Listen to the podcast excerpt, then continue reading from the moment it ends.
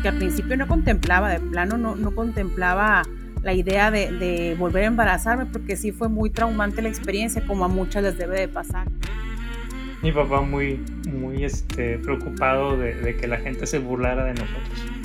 Este, me dijo, la próxima vez que se embaracen, sabiendo él que iba a haber más, dijo, no le vayas a platicar a la gente hasta que ya estén bien seguros que se va a lograr, hijo. O sea, como quería saber como a quién se iba a parecer más, a mi mamá o a mi papá. El que tengas un hijo y al día siguiente ya no lo tengas, ese es el dolor más fuerte que yo sentí. Se, se mueren nuestros hijos y nosotros queremos encontrarnos uno así, o sea, como que nos lo vengan a dejar a la puerta de la casa, ¿no? Pero cuando nuestros hijos se van, cuando nuestros hijos mueren, simplemente no hay palabras. No hay una palabra que describa esto. Y esta sensación, este duelo por la muerte de un hijo, también incluye a estos bebés que parten demasiado pronto. Yo no te puedo asegurar que va a volver a pasar o no pasar lo mismo, pero por lo mismo disfruta ahorita. Esto es duelo respetado.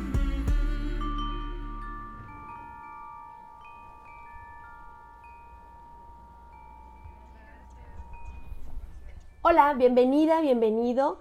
Qué gusto encontrarnos nuevamente como cada lunes. Yo soy Georgina González, especialista en duelo gestacional, perinatal y neonatal, y en este espacio deseamos que encuentres esas herramientas, esas palabras de aliento para transitar de una manera respetuosa tu proceso de duelo.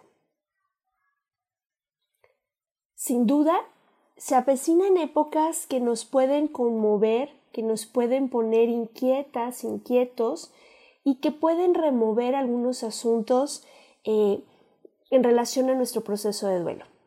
La, Navidad y, y, todas estas fiestas que se aproximan eh, suelen ser un detonante en muchas ocasiones de situaciones incómodas y bueno, pues por este motivo quiero invitarte al taller que he preparado para ti este lunes, el día de hoy, a partir de las ocho y media de la noche, donde vamos a hablar sobre herramientas y algunas estrategias que te pueden ayudar a llevar de una manera más saludable, más llevadera este proceso de las fiestas decembrinas.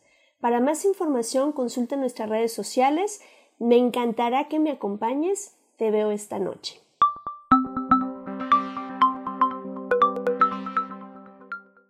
El día de hoy nos acompañan Gloria Sandoval y Juan Carlos Sánchez. Ellos son papás de Renata, quien partió hace seis meses, y nos van a compartir su experiencia en este camino de vida llamada duelo. Muchísimas gracias chicos por estar aquí. ¿Cómo están? Muchas gracias, Geo. Bien. Emocionados. Emocionados por de compartir la, la, historia de Renata. Y de yo nosotros. también, yo también estoy muy, muy emocionada, muy contenta de que estén aquí. La verdad, saben que es una pareja que, que me encanta, que me encanta que me den la oportunidad de, de ser su compañera de camino en este proceso. Y, y bueno, para, para entrar en el tema, ¿cuál ha sido su experiencia? Nosotros a los últimos días del 2019, el año pasado, nos enteramos de que venía en camino nuestro primer bebé, que Gloria estaba embarazada.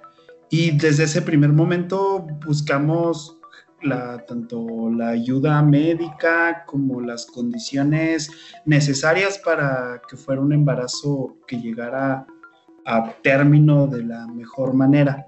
Eh, y así fue, fue un embarazo sin mayores complicaciones, con síntomas muy leves para Gloria, hasta que más o menos se cumplieron las 25 semanas y el 29 de abril fue que todo cambió. Ese día empecé con molestias. La verdad es que no tenía idea de qué se trataba. Al ser nuestro primer bebé no tenía idea que, eran, que era una, una contracción, solo sentí molestias. Al momento de tenerlas, contacté a mi ginecólogo y él me dijo que, que, lamentablemente ese día él tenía cirugías programadas y que era muy, muy, muy difícil que me viera en su consultorio. Entonces me, me mandó tratamiento y me dijo que me veía al día siguiente, lo más, más temprano que se pudiera para, para revisarme. eh, me tomé el medicamento que me mandó, las molestias, que después supe que sí eran contracciones, no se dieron, al contrario, incrementaron. Y ese día en la madrugada empecé con, con sangrado y ahí fue cuando decidimos contactar nuevamente al ginecólogo y preguntarle qué, pues, qué seguía, ¿no? ¿Qué hacíamos? No, con todo esto de las semanas, la verdad es que no nos habíamos dado tiempo de, llevar a cabo nuestro plan de, parto, de decidir algún hospital, de, de, nada. Entonces nos fuimos a las, a las sugerencias del médico. Nos fuimos al hospital y ahí fue que me hicieron, lo primero fue hacerme un ultrasonido para ver cómo, cómo estaba nuestro bebé. Y en ese momento nos dimos cuenta de dos cosas. La primera, que nuestro bebé era una niña, no se había dejado ver en, otros ultrasonidos, y la segunda, que ya no había líquido amniótico. Al no haber líquido amniótico, pues su vida corría mucho, mucho peligro a estar en mi, en mi útero. Lo que sugirió el doctor fue, bueno, nos dio dos escenarios. El primero, eh, inducir el parto y que así eh, Renata naciera pero en ese momento pues sus posibilidades de vida se, acortaban demasiado. Y la segunda es, después de haber contactado con su neonatólogo de cabecera, era practicar una cesárea y tratar a Renata para que sus posibilidades de vida incrementaran. Nosotros, la verdad es que, bueno, nos dio nuestro espacio, platicamos Juan Carlos y yo, y basándonos en el amor y, con toda la esperanza puesta ahí, tomamos la decisión de, la cesárea. Y Renata nació el 30 de abril a las 6.22 de la mañana, pesando 550 gramos, midiendo 28 centímetros. Fue llevada inmediatamente a UCI. Yo tuve complicaciones con la cesárea, así que me fue imposible estar con ella en sus visitas las primeras veces, por lo que Juan Carlos se encargó de, visitarla las dos visitas que permitían durante todos los días de, de USIN. Durante los 10 días que Renata estuvo internada en la unidad de cuidados intensivos, eh, recibió una atención médica muy sensibilizada con sus necesidades. Las enfermeras le agarraron muchísimo cariño, se preocupaban y se ocupaban muchísimo de ella. Los neonatólogos en todo momento fueron claros con nosotros, sobre el estado de salud de Renata. Obviamente hubo días buenos, hubo días malos, pero en todo momento tuvimos la información real de lo que pasaba con ella. Eh, justamente esta sensibilización por parte del personal médico permitió que nuestra despedida fuera lo más amorosa posible. El 9 de mayo el cuerpo de Renata dejó de reaccionar al tratamiento médico, por lo que los, la neonatóloga de base nos pidió pues quedarnos en el hospital para, para esperar.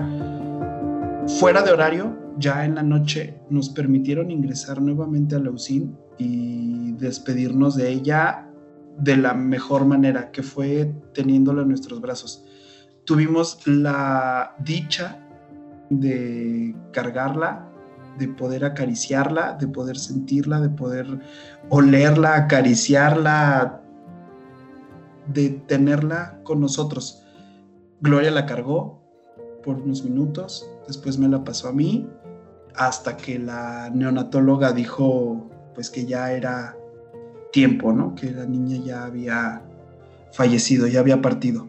Entonces, fue la una manera muy, muy especial de despedirnos de ella.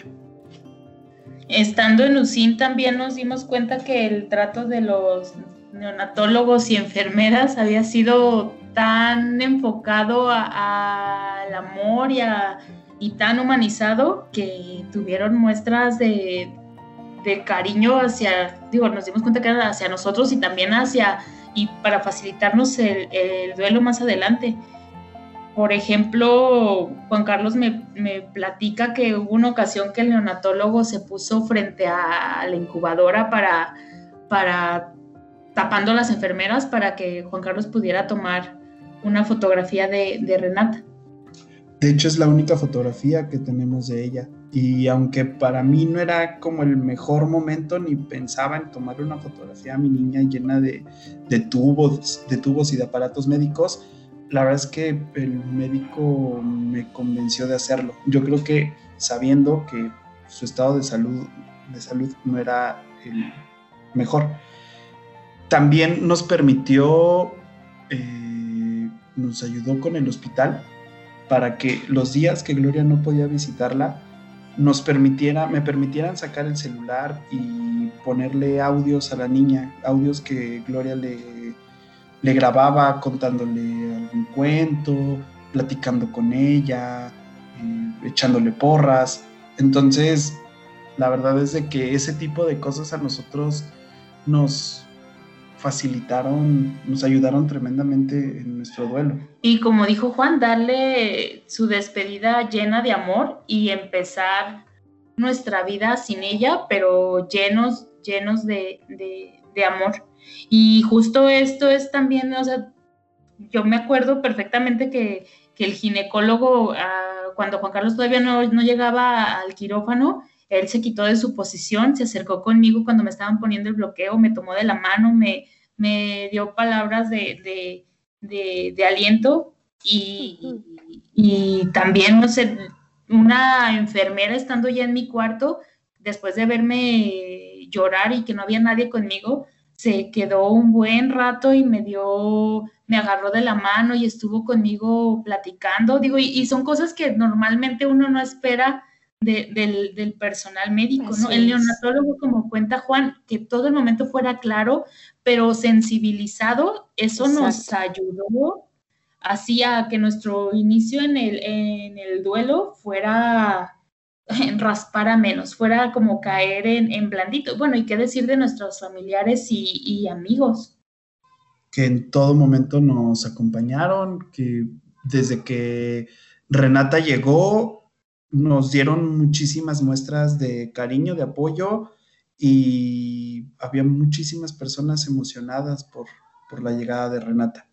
¿no? Incluso, por ejemplo, mi familia, que es de la Ciudad de México, el mismo día tomaron un vuelo y, y llegaron a Guadalajara para poder conocer a la niña y poder estar con nosotros.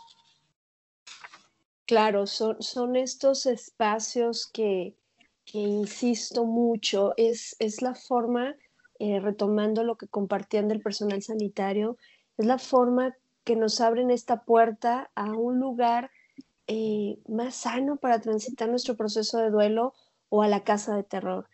Y, y, efectivamente el contar con una red de apoyo, pues al final es que hace, dicen que el dolor compartido es menos intenso y no es que se, minimice o que deje de doler, pero esa red de amor que nos sostiene y nos contiene nos da otra perspectiva de la situación.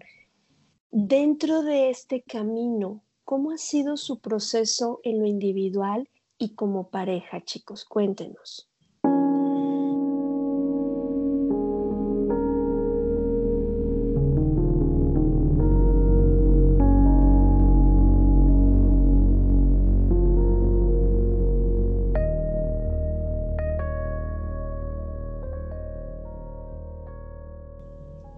En el momento en que nos estábamos despidiendo de Renata, nosotros le hicimos la promesa de que estaríamos bien, de que buscaríamos la manera de, estar bien por ella, de que ella podía descansar tranquilamente, de que podía irse a, eh, irse a descansar y que nosotros nos levantaríamos de esto, de que haríamos todo lo que tuviéramos que hacer para para levantarnos. Y así fue.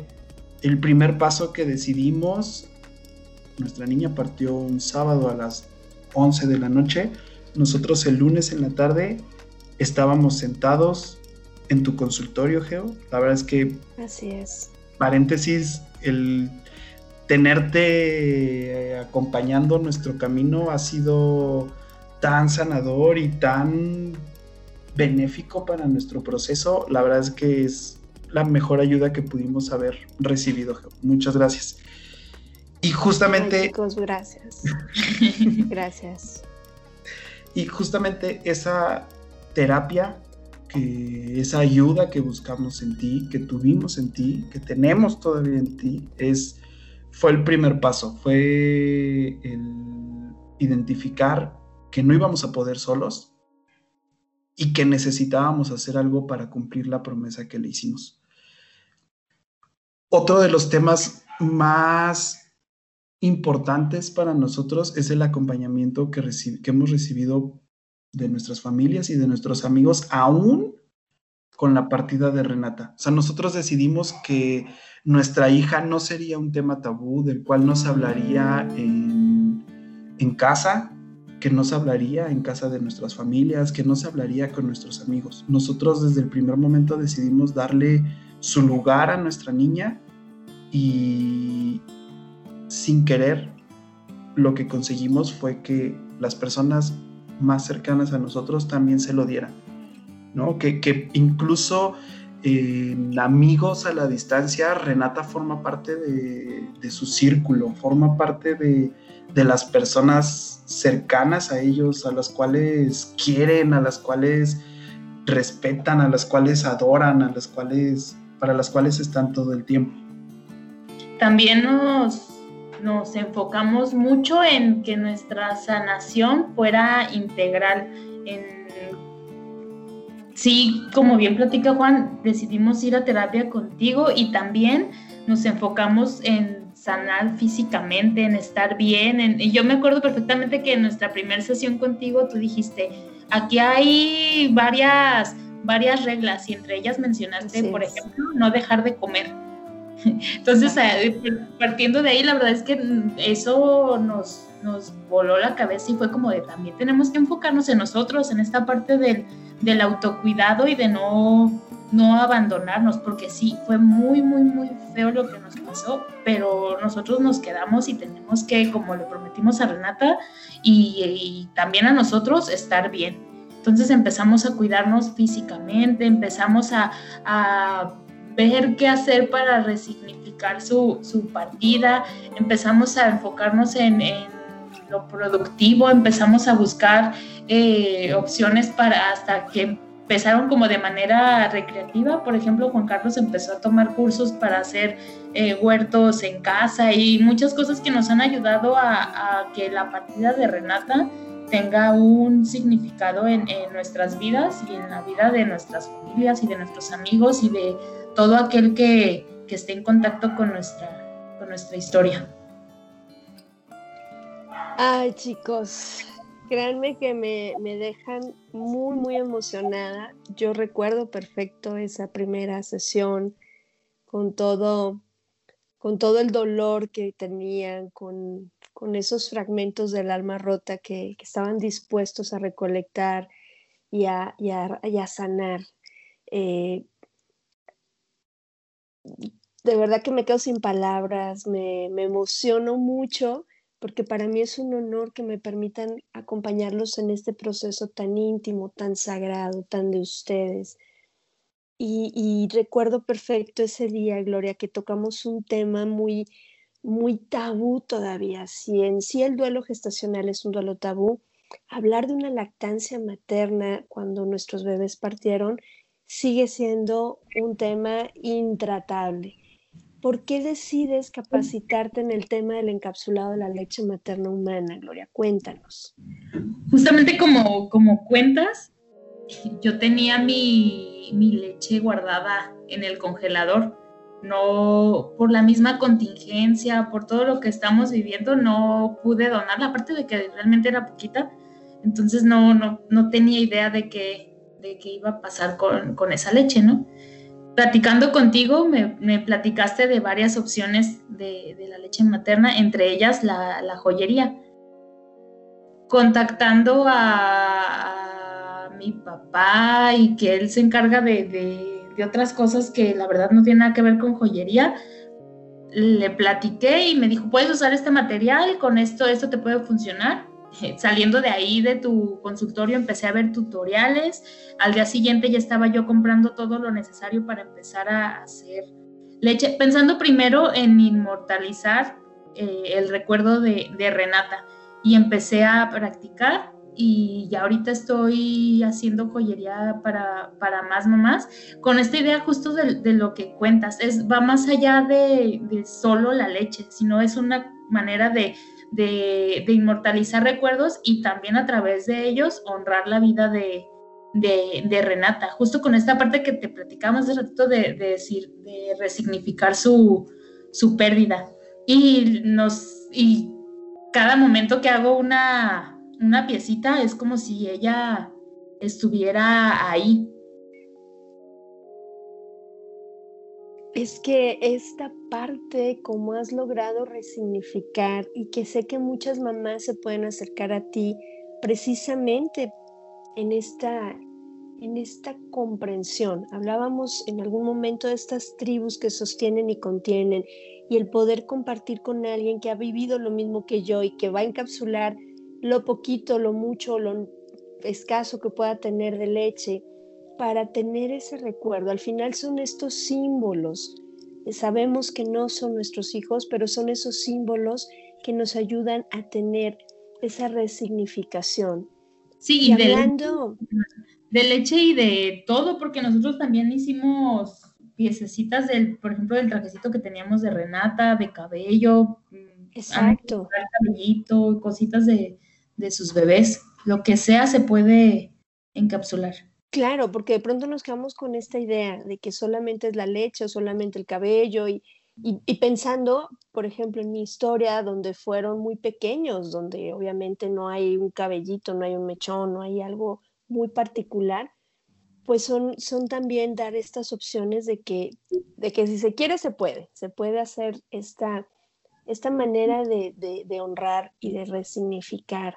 Y hablando de esta forma que ustedes han encontrado para poder resignificar.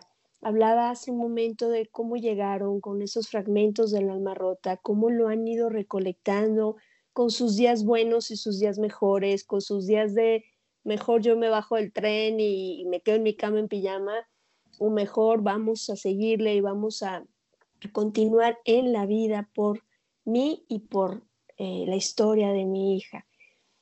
¿Qué les dirían a las mamás y a los papás que están iniciando su proceso de duelo por la partida de su bebé? Primero, que vivan sus emociones. Bueno, primero que las reconozcan. A nosotros nos ha ayudado muchísimo reconocer que sentimos algo. Después, poder ponerle un nombre a eso que sentimos. Ahora sí, vivirlo.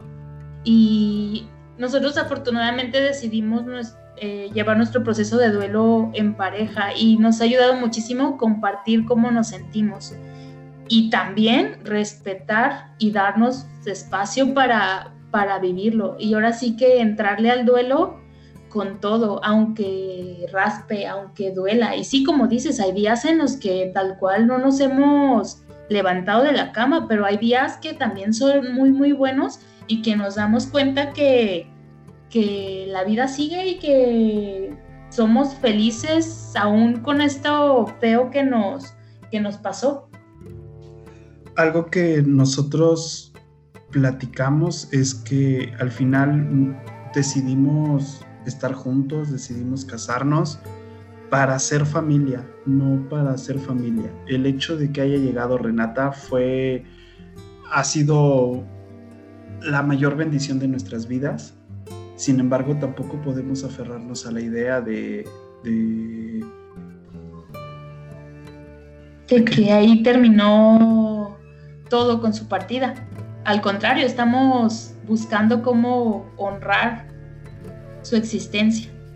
Exacto. Y, y, creo que la mejor recomendación que podríamos darle a parejas que desafortunadamente estén cruzando por el mismo camino que nosotros, es que hablen del tema, es que no se queden callados. Como lo hemos platicado muchas veces contigo, Geo, la única persona que entiende la situación por la que estamos pasando, la única persona que también perdió a su bebé es tu pareja.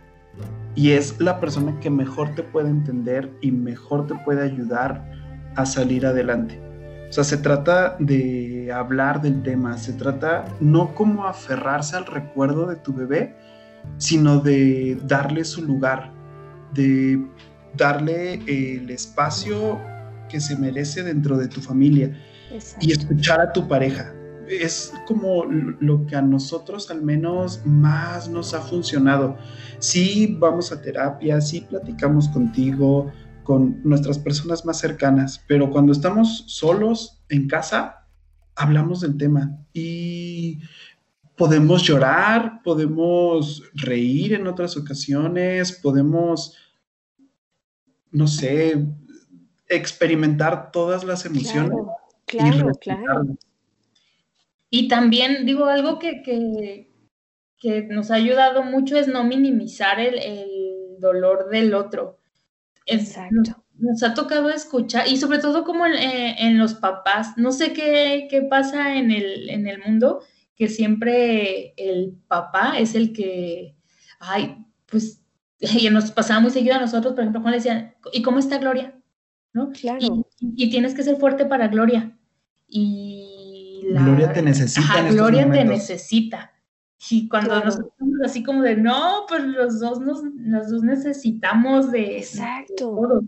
y también eso es como tanto en pareja como para todo el que nos escuche, o eh, mamá, papá, los dos merecen el mismo apoyo, los dos están sufriendo la pérdida, como ya platicó Juan, de su, de su hijo. Exacto. La importancia de no minimizar el duelo en el varón Gracias por darle voz, Juan, a esto. Gracias, Gloria, por respetar este proceso también y, que nos quede esta semilla, que dé muchos frutos de poder validar y de que papá también tiene derecho a pasar y transitar su proceso de duelo como mejor considere. Y, por supuesto que, que el que esté transitando un proceso de duelo no le quita absolutamente nada. Al contrario, y que podamos transitarlo no solo en este duelo individual, sino en este duelo colectivo, en este duelo de pareja, nos abre un panorama diferente. Eh, el duelo, su significado tal cual, pues es doler, el duelo duele, pero es diferente a, a que sea un proceso desgarrador. Y creo que ustedes han logrado darle ese significado. Me duele, sin embargo no es un dolor eh, de, sufrimiento desgarrador, de, de echarle sal a la herida. Es un proceso de acomodo, de interiorización, de resignificación y que ustedes cada día van avanzando en su proceso y van compartiendo con muchas personas que estoy segurísima que van dejando esa semilla que tarde que temprano va a dar fruto precisamente para los papás y mamás que vengan detrás de nosotros. Nos encantaría que nadie más viviera estos procesos, pero que quienes vengan detrás puedan encontrar un camino más plano, un camino menos intenso. En este sentido de, todas las invalidaciones con las que de pronto nos topamos. Chicos, no me queda más que darle las gracias. El tiempo, como siempre, nos come, pero me quedo muy emocionada, muy, muy aquí en mi pecho, muy movida de, verlos, de recordar ese primer día y de ver el lindo avance que han tenido el caminar con su noche oscura y con sus días soleados. Gracias infinitas por, por ser parte de este proyecto. Gracias a ti, Geo, por invitarnos y la verdad es que como hace poco nos dijeron, ojalá y todos los las parejas que han sufrido de una pérdida así puedan llegar a hablar con todo el amor del mundo de sus hijos, con todo el cariño y con todas esas emociones lindas que te da el tener un bebé. Y que si bien ha sido lo más feo por lo que hemos atravesado, también ha sido el mejor momento para, para conocernos y para, como pareja, amarnos todavía más y compenetrarnos un chorro más antes de que llegara Renata. Así muchas es. Gracias, Chicos, muchas gracias. Un abrazo grande. Muchas gracias.